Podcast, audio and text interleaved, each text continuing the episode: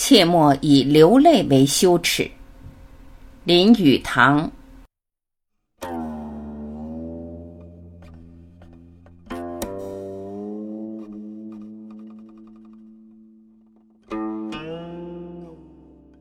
很多人都认为哭是一件可耻的事情，尤其是男人们，他们甚至在最最伤心的时候，也宁可磨牙齿、握拳头、呕吐、晕倒，冒着生命的危险，千方百计的想尽方法，总不肯让眼泪轻弹。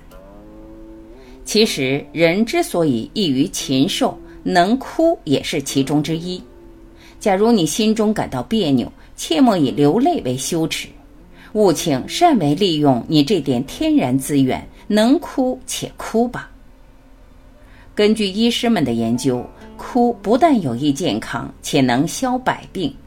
当你心灵受到创伤的时候，一场尽情的痛哭将可以使你的精神彻底为之澄清，情感为之充分发泄。这时，如果你强自抑制，只表示你是不符合自然的坚强。而且也说明了你的感情也已陷入失望之中。在你应该把天然的保险活塞痛哭打开而不打开的时候，你的血压将因之而增高，消化为之失常，精神衰弱等病症就会接踵而至。这是你违反自然，咎由自取。哭泣是脑子中比较高级的官能，它与说话、理论以及其他人类所有的官能一样。是人类成长后的产物。出生儿哭而无泪，白痴从来不会流泪，这就是因为他们的泪腺发育不完全。只有发育完全的高级人才能具备这个本能。因此，当你想哭的时候，且不必管它是什么理由，尽管痛痛快快地哭一场好了，让积存在心里的忧郁、愤怒与紧张的神经发泄发泄吧。今日男人们虽然也不敢再公然指哭泣为女人的拿手好戏，但痛哭仍常为一般妇女们发泄感情的良方。不信，且听听他们的论调。今天真倒霉，什么事情都烦死了，痛哭一场以后才算稍稍好过一些。的确，痛哭平静了他们的神经。在枯燥无味的日常生活中，琐碎的困难、令人恼怒的小问题，是我们防不胜防、避不胜避的。这也就是我们招致痛苦的原因。而妇女们之所以能够安然度过这种痛哭，就是缓和他们沉重紧张神经的良方。男人就因为吝惜他们的这颗泪珠，所以他们要突然中风暴毙，这实在不得不归之于眼泪之功过。有一般医生还说，眼泪中所含的碱具有强烈的杀菌力，可以把鼻孔、鼻膜中肉眼不能看见的伤风菌杀死。它是治疗伤风的万应良药。他们甚至以为，治疗伤风的最佳处方就是看两场悲剧电影。事实上，大部分人都同意，他们在电影院中都比在其他任何场合更容易流泪。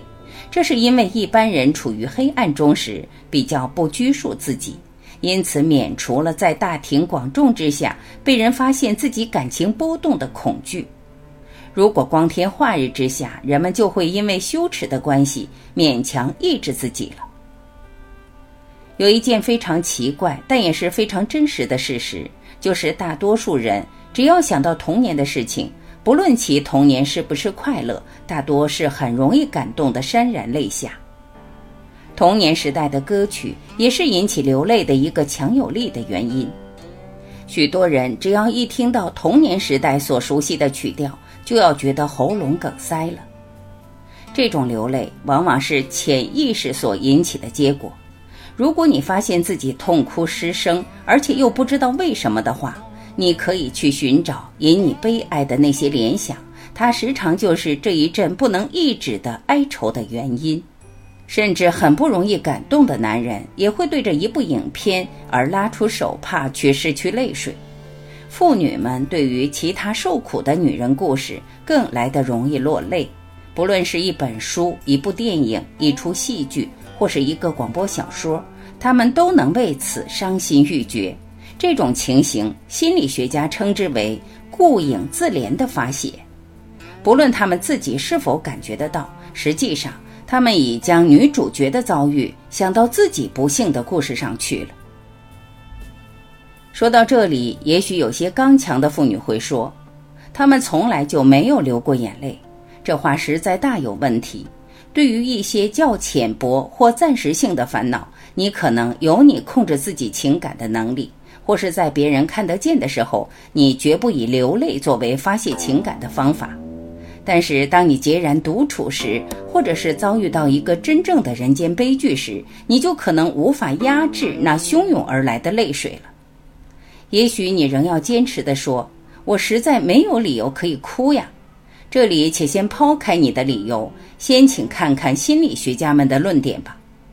根据心理学家的研究发现，一个人大凡每隔二十一天就有一件事情可以令你痛哭一番。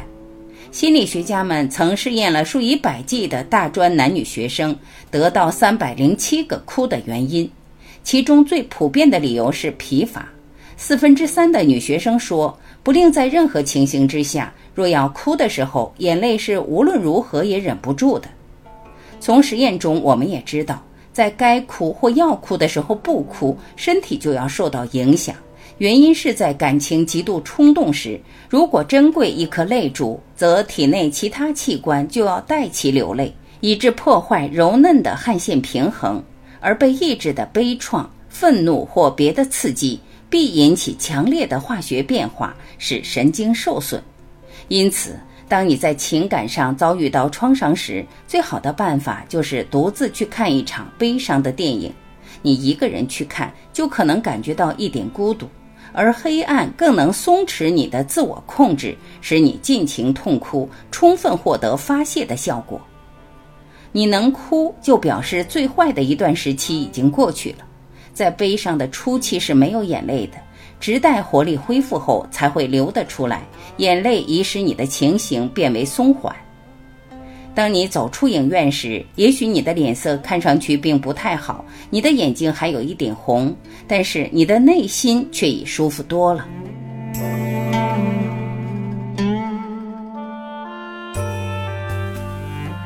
感谢聆听，我是晚琪，再会。